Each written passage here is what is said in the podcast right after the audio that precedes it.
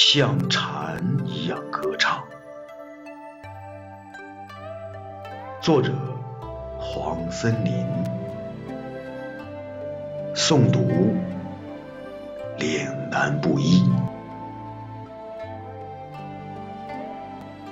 印象中，乡村的蝉特别多，不论是在各种树木上，还是在低矮的灌木丛中，到处都有蝉的踪迹。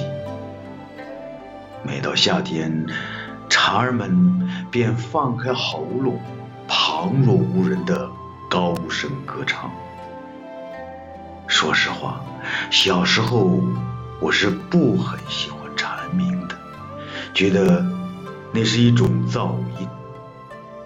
所以每当听到蝉叫的时候，我总是用脚狠狠地去蹬树，想把它们赶开。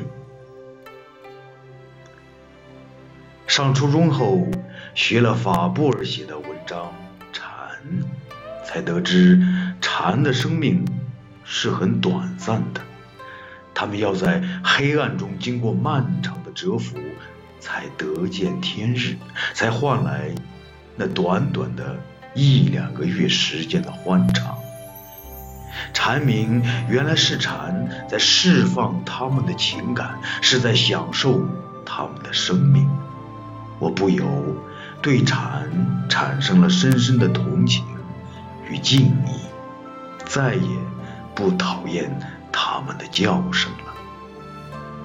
后来又学了这么一句诗：“蝉噪林愈静，鸟鸣山更幽。”才明白，听蝉鸣原来是一种心境，心境好了，竟能听出。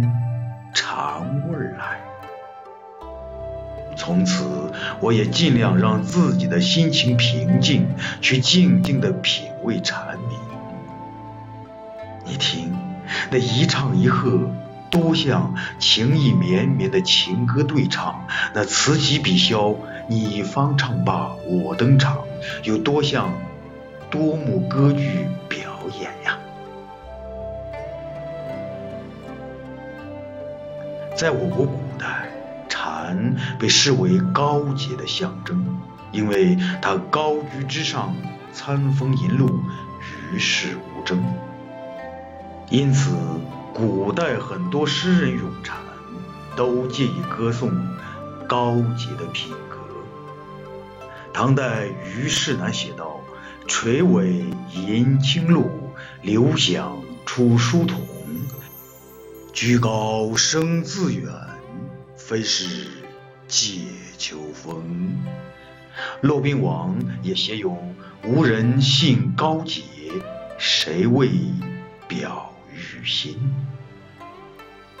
蝉鸣在诗人的笔下得到了认可，它们能与人的心灵相通，于是蝉鸣就有了灵性。蝉的生命虽然短暂，但它们却无时无刻不在尽情的歌唱。无论晴天雨天，无论白天黑夜，他们都能让歌声响起，让生命在歌声中飞扬。我们也应该像蝉一样歌唱，唱出对生活的热爱，唱出对生命的礼赞，唱出。对人生的自豪。